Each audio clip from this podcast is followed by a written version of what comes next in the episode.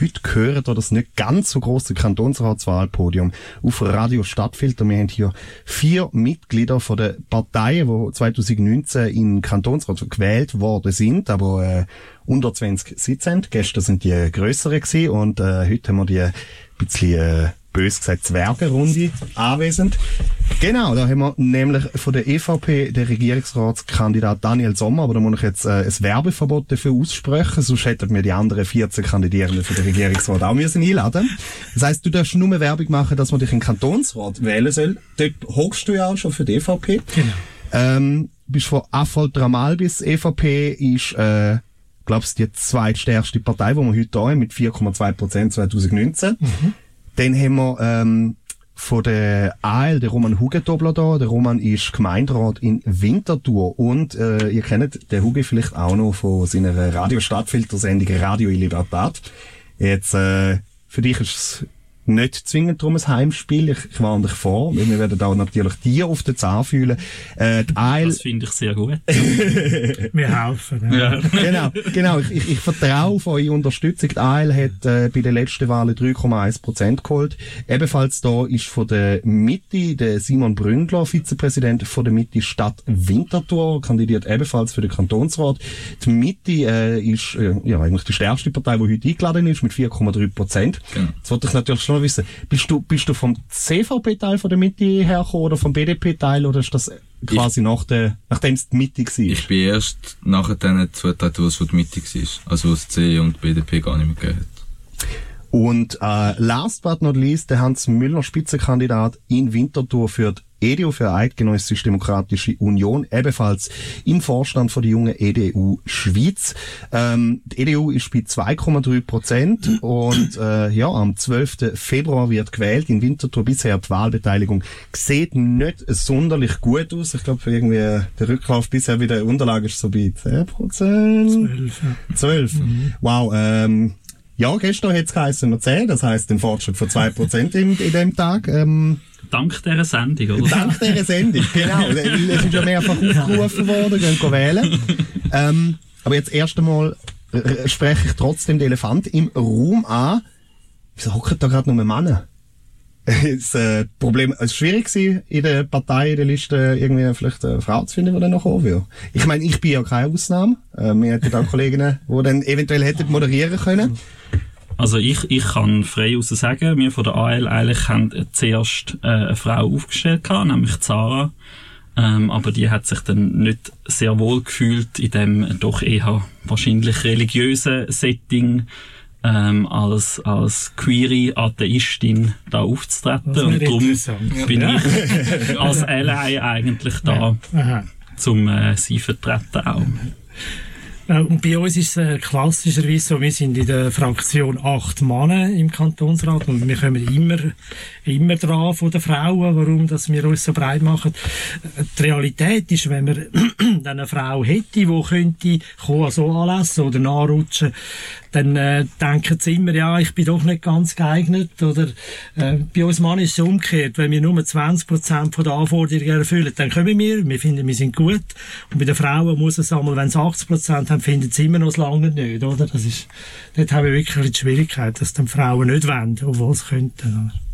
Muss man vielleicht auch noch ganz kurz so äh, zu eurer Verteidigung sagen, wir haben äh, jetzt nicht die ganz große Partei heute da und dann ist es natürlich schon schwierig aus dem Pool quasi äh, das rauszusuchen. Ja, ähm, wenn ihr noch etwas dazu hättet.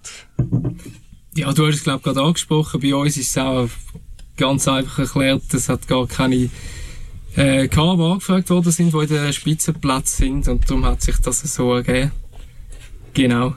Nichts Spektakuläres, was dahinter steckt ja, es ist, äh, ja, ich habe dann auch gefunden, jetzt ist es halt so, jetzt machen wir das. Ähm, wir, wir versuchen dann natürlich in Zukunft dann auch ein bisschen diverser wieder äh, an den Start zu gehen, aber trotz alledem habe ich gedacht, ich gebe und das ist jetzt witziger, ihr kommt da rein und denkt euch, von mir gesagt bekommen, irgendwie, hey, äh, setzt euch an, wo ihr wollt. Und ich denke, ja, ist doch eigentlich egal, wo ich da hocke. Ist es eben nicht. Ich habe als Eisbrecher heute nämlich etwas dabei. Ihr müsst jetzt zu eurer Linken schauen. Und die Person, die dort hockt, äh, über die dürft ihr jetzt etwas Netz sagen.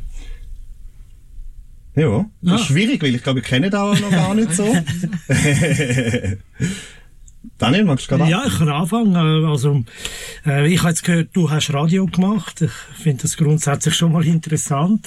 Und du bist von der AL. Ähm, wir haben sehr äh, interessante Zusammenarbeit im Kantonsrat mit der AL. Das hat dort sehr äh, fähige Leute und ich finde AL einfach speziell, die kann man nicht einschätzen. Die sind immer wieder für Überraschungen gut. Und wenn du das auch verkörperst, dann bist du mir schon mal sehr sympathisch. Ja, dann äh, kann ich sagen, kommt gerade die erste Überraschung. Ich werde nichts Netz über euch sagen, weil ich bin da im Wahlkampf und nicht am Wahlkuscheln. und ähm, ja, ich bin da mit der Härtebandage kämpfen und nicht irgendwie mit euch auf Kuschelkurs zu gehen. Okay, jetzt hast du deine Überraschung schon bekommen, Daniel. Ja, du gibst nicht Netz sagen. Also der Hans ähm, ist ja von der EDU und wir haben ja zusammen Fraktionswintertour mit der EDU und darum finde ich, wir können da sehr gut zusammenarbeiten und das ist sicher etwas Positives über den Hans. Danke. Daniel, du hast gesagt, du bist Schreiner und Sozialarbeiter. Das finde ich sympathisch und super, dass auch Leute, die ein bisschen anpacken können, pragmatisch stark sind, im Kantonsrat sind. Das gefällt mir. Danke. Ich glaube, wir stürzen uns gerade in die politischen Fragen. Und zwar machen wir mal einen krassen Sturz in den letzten vier Jahren. Es sind ja doch eher ereignisreiche Jahre gewesen, wenn man mit der Ausgangslage äh, 2019 für die damalige ähm, Kantonsratswahlen schaut. Wie hat sich bei euch eure politische Welt seither verändert? Hat das irgendwie äh, Positionen geändert, ähm, sind da politisiert worden von irgendeiner von diesen Situationen. Ich meine jetzt Covid-Krise, äh, Pflegenotstand, der Krieg in der Ukraine, äh, jetzt im Moment Thüringen, also es sind ja ganz viele Sachen am Laufen. Äh, fangen wir doch sonst bei dieser Frage einfach mal beim Simon an. Genau, also ich bin ja erst zwei Jahre dabei bei der, in der Politik. Ich habe mich früher schon immer interessiert, äh, was kann man ändern, was kann man machen. Und man sagt immer, ja, man redet viel, aber man macht nichts. Darum bin ich dann in der Politik beitreten. Und in diesen zwei Jahren muss ich jetzt sagen, hat noch nicht so viel verändert. Und ich bin von Anfang bis zum Schluss eigentlich immer meiner Linie treu geblieben. Ja, weil ich halt noch nicht so viel dabei bin. Noch nicht so lange dabei bin, kann ich noch nicht so viel dazu sagen. Mhm. Daniel? Also äh, mir hat es vor allem die Corona-Krise und jetzt auch der Krieg, die Abhängigkeit, die wir haben vom Ausland. Das ist fatal und das zeigt sich jetzt konkret in der Energieversorgung. Und dort also den Kurs habe ich schon immer gehabt, ich sage, wir müssen mehr inländische Energie produzieren, dass wir müssen stärker äh, Solarpanels ausbauen. Dort da stimmen ein paar Sachen nicht, das muss man viel mehr pushen. Und dann bin ich wirklich auch offen für alternative äh, Energieerzeugungen wie Windkraft. Ich finde, das muss man prüfen und schauen, wo macht Sinn.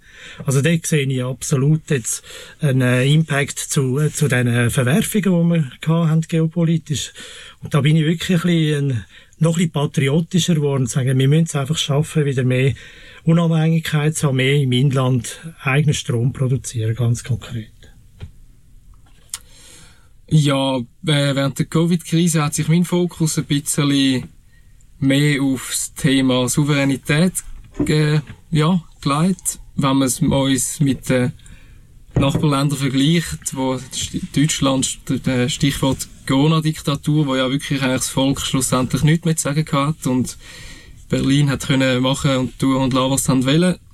Dass es wichtig ist, dass wir in der Schweiz, wo wir eine Volkssouveränität haben, dass wir schauen, dass wir die beibehalten können und äh, das Machtsgleichgewicht dann nicht ja, zu schnell kann verschoben werden Und äh, leider äh, hat der Krieg in der Ukraine mir recht gegeben. Ich bin früher von vielen ausgelacht worden, wo, gesagt, wo ich gesagt habe, ja, wir brauchen eine Armee, die im Notfall auch unsere Grenzen kann schützen, von konventionellen Gegnern kann bekämpfen. Ich bin da ausgelacht worden und jetzt zeigt sich doch, dass ich von einem Tag auf den anderen der Krieg in Europa kann ausbrechen und mit konventionellen Mitteln, wie es auch schon im Zweiten Weltkrieg Krieg geführt wird und wir dort doch müssen parat sein ja, also dann haben wir eigentlich da fast noch eine SVP vertreten. Ich habe gestern, glaube ich, genau gleich tönt von der SVP.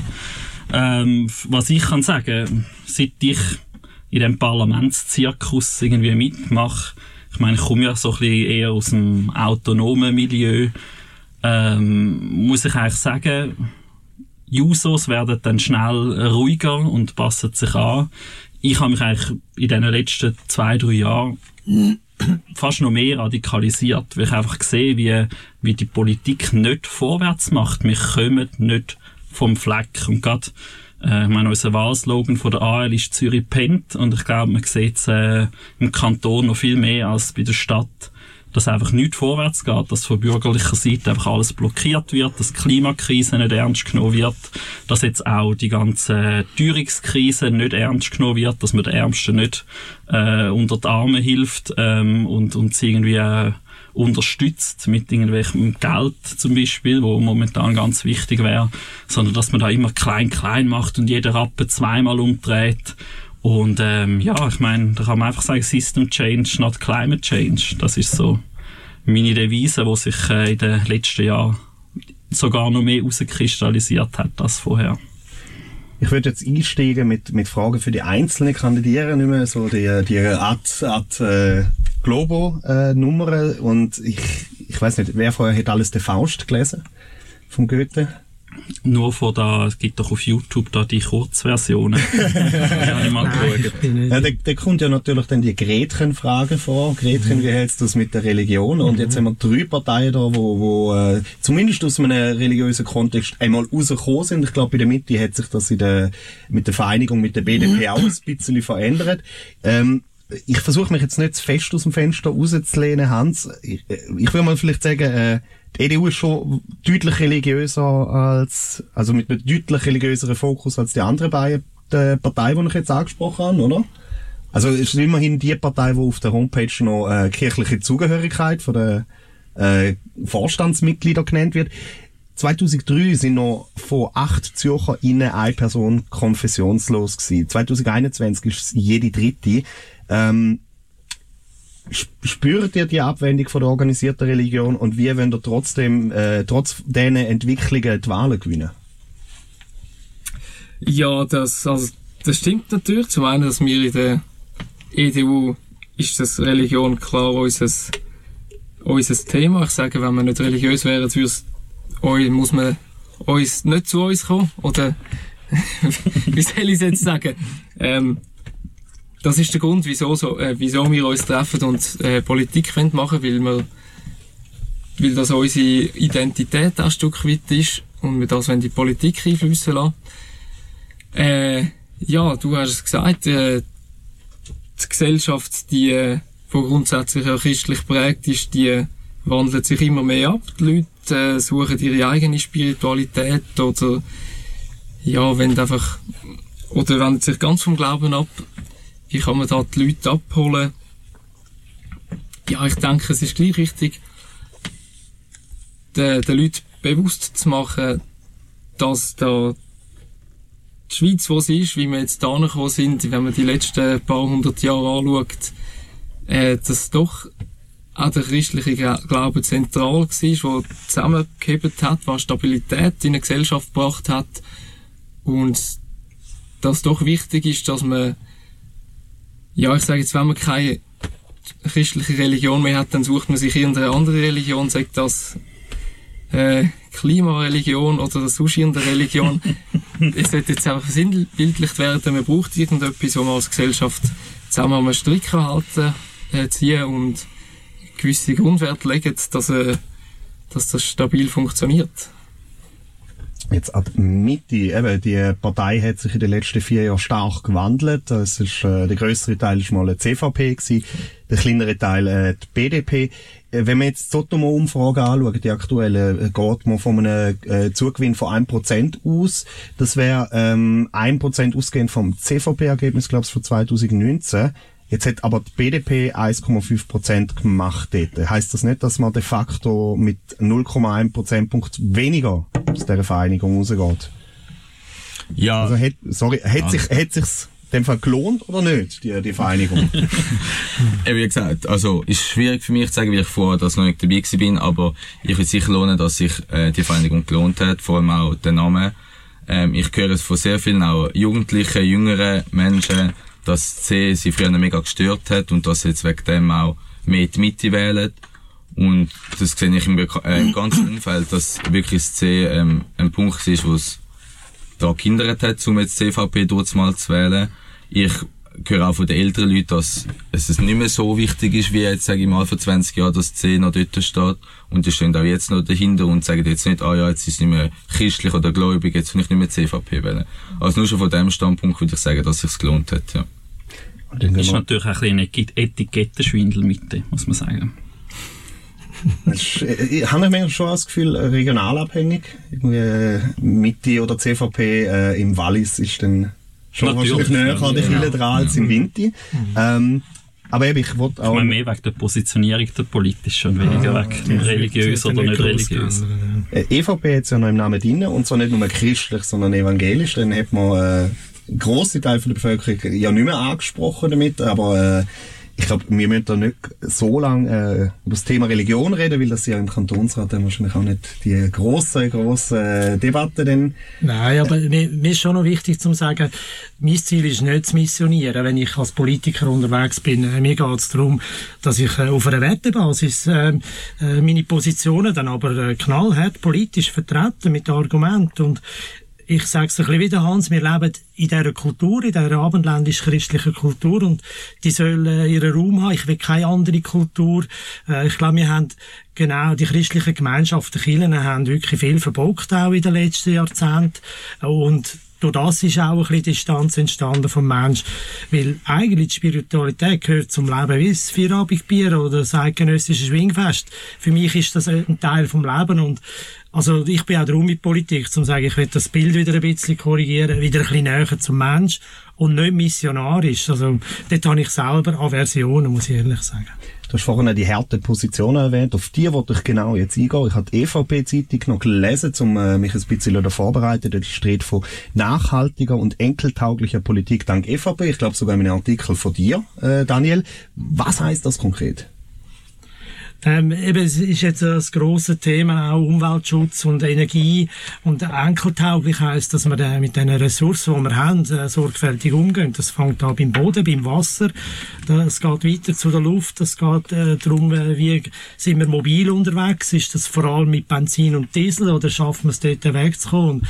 Wenn wir, wenn wir jetzt vor allem äh, der Umwelt äh, können sorgen und die äh, Zustände verbessern, dann schaffen wir auch eine Zukunft für unsere Enkel und das ist für mich etwas sehr Praktisches und äh, Nachvollziehbares in der Zielsetzung. Hugi, die Forderungen, die Ziele von der EVP in Sachen Umweltpolitik, lange das? Nein, natürlich nicht. Also es ist schön und gut und das fokussiert sich jetzt alle auf Energie und das ist auch sicher ein wichtiges Thema, aber es ist nur ein Baustein. Ich meine, wenn man mit dem E-Auto unterwegs ist, ähm, verursacht man noch einen grossen CO2-Abdruck. Äh, also du kannst nicht einfach ein E-Auto kaufen und dann meinen, okay, jetzt bin ich voll grün und ohne CO2 unterwegs, um die Batterie herzustellen äh, braucht sehr viel CO2 nur schon, um die ganzen Ressourcen aus dem Boden holen und so. Ähm, also es muss einfach ein Gesamtsystem, systematisches Umdenken stattfinden. Und der grosse Elefant im Raum, wo einfach nie irgendjemand anspricht, ist einfach das kapitalistische System, wo an und für sich schon dafür sorgt, dass wir uns klimaschädlich verhalten. Ja, jetzt gehen wir mal zu einem anderen grossen Thema, weil wir haben tatsächlich schon 20 Minuten da geredet. Wir haben äh, zwei Drittel vom Podium quasi schon durch. Wir sehen, das geht schambar schnell. Ich bin auch noch auf der Homepage von der Mitte gewesen, äh, beim Bereich Gesundheit. Mitte fordert auf einer Homepage Gesundheit, wo für alle zugänglich und bezahlbar ist. Ich zitiere mal dort. Ähm, und vielleicht für alle zugänglich und bezahlbar. Ich habe das Gefühl, in den letzten Jahren haben wir die gegenläufige Entwicklung äh, beobachtet. Wir sehen im Moment irgendwie Kapazitätsmangel äh, der Pädiatrie, der Kindermedizin. Äh, es gibt Knappheit bei einem spezifischen Antibiotika, wo für Kinder mega wichtig ist. Heute habe ich noch gelesen von der Methadonknappheit. Das heißt irgendwie Drogenabgabe oder Suchtbehandlung wird ja nicht vorgestellt. Äh, äh, die Mitte schreibt, linke und rechte Parteien entziehen sich ihrer Verantwortung und sind nicht bereit, sich auf konkrete und bekannte Lösungen zu einigen. Da schöpft ihr schon mit einem recht grossen Löffel aus. Ähm, wie wollt ihr da der Entwicklung äh, in Sachen Medikament, Pflegekrise und so weiter einen Riegel vorschieben? Wie wollt ihr Gesundheit zugänglicher machen für die Bevölkerung? Ja, eben natürlich mit den steigenden Prämien und so das ist natürlich für die ganze breite Bevölkerung gar nicht möglich, um die ähm, tragen. Auch die Prämienverbilligung ist mega tief angesetzt bei Leuten, also zum Beispiel auch ich, der als Student gar nicht verdienen, bekomme keine Prämienverbilligung über, auch wenn meine Eltern äh, jetzt mich nicht unterstützen, aber genug verdienen, ist das ein Grund eben, dass äh, ich keine Prämienverbilligung bekomme und die Mitte wird halt einfach eben, dass die Person auch mehr unterstützt werden und dass so die Gesundheitskosten entdeckt werden. Gesundheitspolitik nach der Zielsetzung von der EDU, wie sieht die aus, Hans? Das ist jetzt eine Frage, die ich jetzt nicht global für die EDU kann setzen kann, aber ich stimme da meinem Kollegen von der Mitte zu, dass einfach die Prämie, die wir haben gesehen, dass die in die Decke schiessen, dass äh, ich selber auch, als die letzten Rechnungen gezahlt habe, gestaunt, wie die auf einmal so viel teurer können sein als letztes Jahr. Und es ist ein komplexes Thema. Ich habe mich da für die Diskussion eingelesen, ein bisschen Gesundheitsbericht vom Kanton Zürich. Wenn ich, äh, wenn ich die super Lösung hätte, würde ich sie sofort präsentieren, aber ich glaube, es ist leider ein bisschen komplexer und wir sind dort wirklich auch als Parteien gefordert, zusammenzuarbeiten im Kantonsrat, um dort vernünftige und stabile Lösungen zu finden. Ja, und das Thema ist ja nicht nur die Frage von der Verfügbarkeit von Medikamenten oder der Kosten, wo, wo im Gesundheitswesen anfallen. Die Schweiz ist, so wie mir ist auf äh, die Person gerechnet, das zweiteuerste Gesundheitswesen von, von der Welt nach den USA. Ähm, wir haben aber gleichzeitig die Situation mit einem Arbeitskräfte, mit einem Fachkräftemangel von hochspezialisierten Pflegekräften, äh, Intensivpflegestationen suchen die Leute, aber äh, wirklich auch aber bis, bis äh, ja, praktisch jeder Bereich mhm. vom Gesundheitswesen hat Personalmangel. Ähm, wie guckt man das an? Ja, also zum Beispiel mehr Lohn für die Pflegenden, vier Tage Woche zum Beispiel, dass man die auch, äh, die Pflegenden kann äh, entlasten. Natürlich, man sagt jetzt immer steigende Prämien und so. Klar, da braucht es auf kantonaler Ebene braucht sicher eine Entlastung, da sind wir uns sogar einig. Aber man muss natürlich schon sehen, wenn jede scheiß Krankenkasse ihre eigene kleine Verwaltung hat, bloß noch ihre, ihre höheren Löhne können auszahlen dann funktioniert das einfach nicht. Wir brauchen für Grundversorgung braucht es eine Einheitskrankenkasse. Man muss die Pharmaunternehmen an die Leine nehmen und schauen, dass die auch Medis rausbringen zu einem vernünftigen Preis. Vielleicht muss man das auch staatlich organisieren, dass dass die Forschung, wo ja eh schon zum größten Teil staatlich stattfindet, dann quasi auch gesamthaft staatlich ist und man so auch an Kosten sparen. Das sind natürlich jetzt nicht kantonale Themen, sondern nationale Themen. Ähm, aber ich glaube, es gibt so viel Stellschrauben. Und eben, wie du gesagt hast, Pflege braucht mehr Lohn, braucht mehr Zeit. Ähm, ja, das hast du gesagt. Ja. Ich bin, ich bin ganz genau, unparteiisch. Genau, ja. Entschuldigung. Aber wie du gesagt hast, auch das Pflege, dass man dort auch ansetzen muss und die braucht mehr Lohn, mehr Zeit ähm, und einfach ein attraktiveres äh, Arbeitsklima.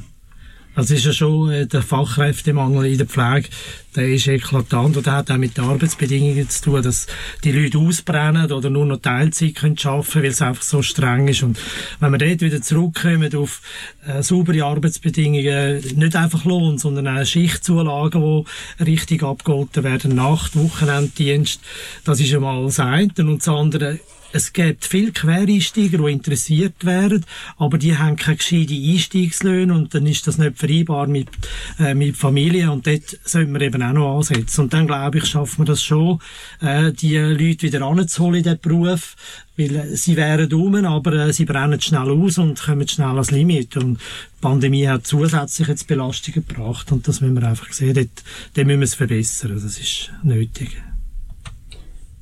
Es hat sonst noch ein Thema, wo ich ganz wichtig finde, wo die letzten ja doch im letzten Jahr äh, immer immer präsenter worden ist. Es hat schon vorne angefangen, das Thema Steuerung, Inflation. Ähm, an den meisten Orten haben die Arbeiterinnen und Arbeiter keinen vollen Teuerungsausgleich bekommen im letzten Jahr. Das bedeutet de facto sinkende Kaufkraft und kann damit für die gleichen Unternehmen, die keinen vollen Teuerungsausgleich geben, also praktisch alle, schon auch ein Bumerang werden, irgendjemand muss ihr Zeug ja noch kaufen.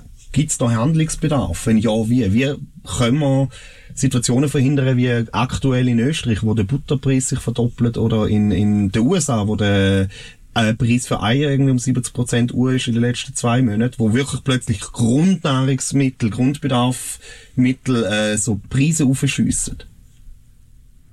Also da muss natürlich auch sicher der Kanton, wo ja auch nicht den Volltürungsausgleich äh, gezahlt hat und auch bei uns traurigerweise die Stadt, wo wir eigentlich einen linken Stadtrat haben, ähm, auch nicht den Vollteuerungsausgleich gegeben Also wo hat der Kanton nicht den Teuerungsausgleich gezahlt? Nicht den Vollteuerungsausgleich bei, bei der Budgetdebatte. Beim wir nicht- Personal, haben wir beim der Personal nicht. 3,5 Prozent, der hat sogar höher als eine die Wirtschaft vorgegeben. Die Wirtschaft hat etwa 2,5 Prozent. Ja, aber es wäre auch irgendwie 3,7 nachdem Plus noch 0,8 Prozent individuelle äh, Lohnerhöhungen, sind wir auf 4,3. Dort kann man jetzt also sagen, der Kanton ist jetzt da eine, äh, es hat einen Streit gegeben in der Budgetdebatte, genau wegen dem, oder? Es sind dann die Budgetkürzungsanträge gekommen. Also, Ja, wir sind auch unter dem Soll, wo, wo sich eigentlich der Kanton selber gegeben hat. Das ist Stichdatum, wo wir schauen. So ist die Inflation. Dort tun wir, tun wir quasi ansetzen, haben, haben die unterschritten, auch im Kanton. Und, äh, was, was meinen die äh, Schwiegenden? Also ich finde halt, da muss auch die SNB mehr in Pflicht genommen werden, vor allem mit Leit Leitzinserhöhung, dass man so die Teuerung halt wieder kann anpassen kann. Also dass, dass die wieder abgeflacht wird. Ja, es ist ein schwieriges Thema. Es, äh, also zum einen kann man glücklicherweise sagen, dass wir in der Schweiz nicht ganz so schlecht dastehen wie im Ausland, wo ja teilweise Inflation von fast 10% erreicht wird oder noch höher in anderen Ländern. Es soll jetzt keine Ausrede sein, dass man nichts muss machen muss, aber ja, Mhm. ich finde es, ich finde es wirklich Also, schwierig.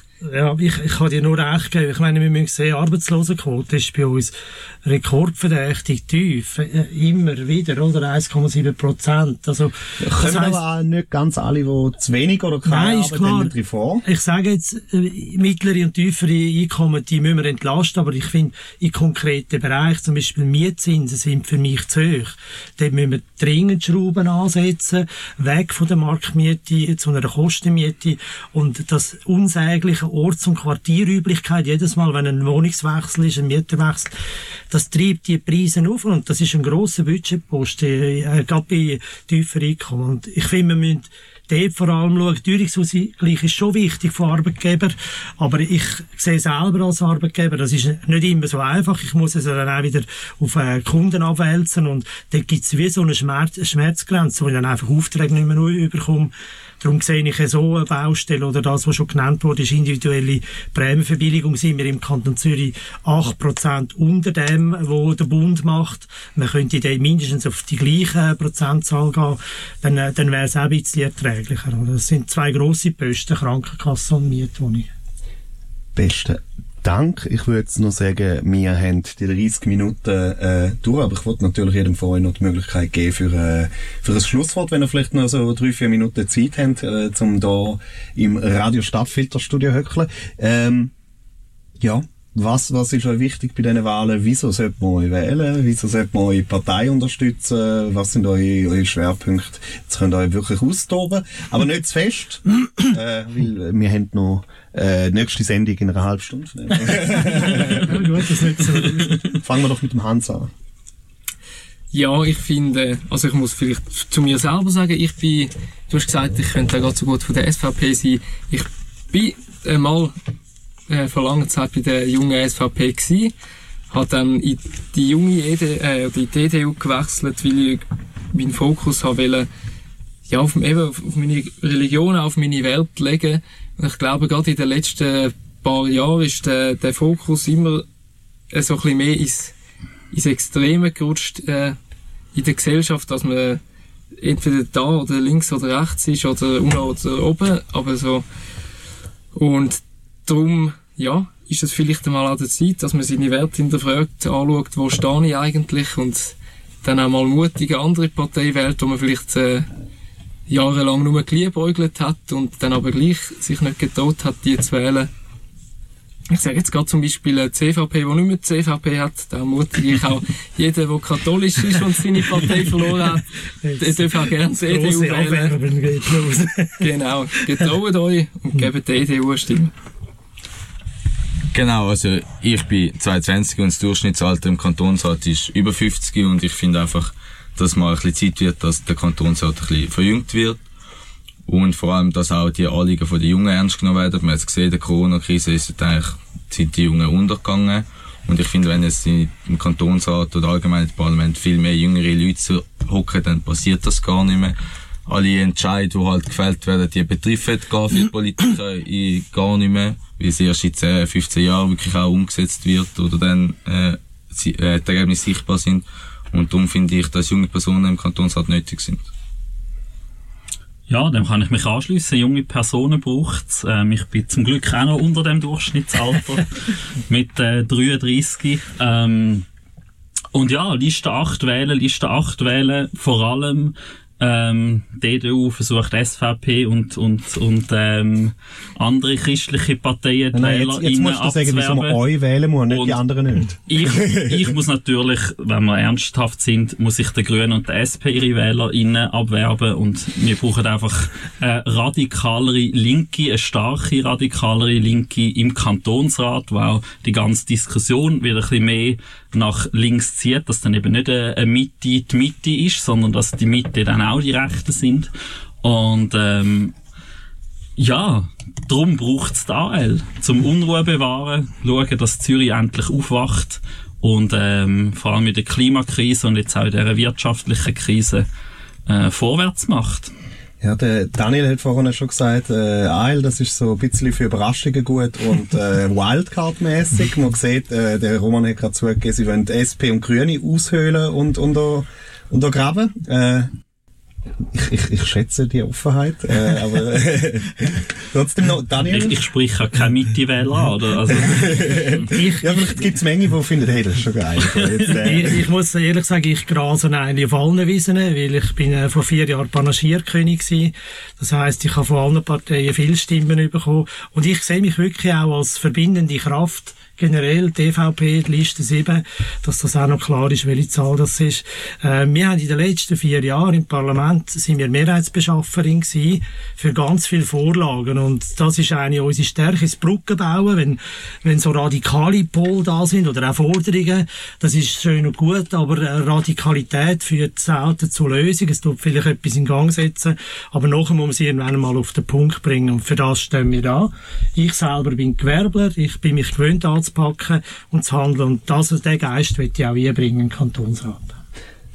Ja, dann danke ich doch allen vier Kandidierenden, die heute wegen des Radio Stadtfilter-Studie gefunden haben. Die haben gerade gehört, der Regierungsrat und Kantonsratskandidat von der EVP, der Daniel Sommer. Ihr habt gehört von der alternativen Liste der Roman Hugentobler, von der Mitte der Simon Bründler und von der EDU der Hans Müller. Ja, ich versuche jetzt auf morgen nochmal den Wähleranteil in Winter um 2% zu steigern und sagen, gehen go wählen.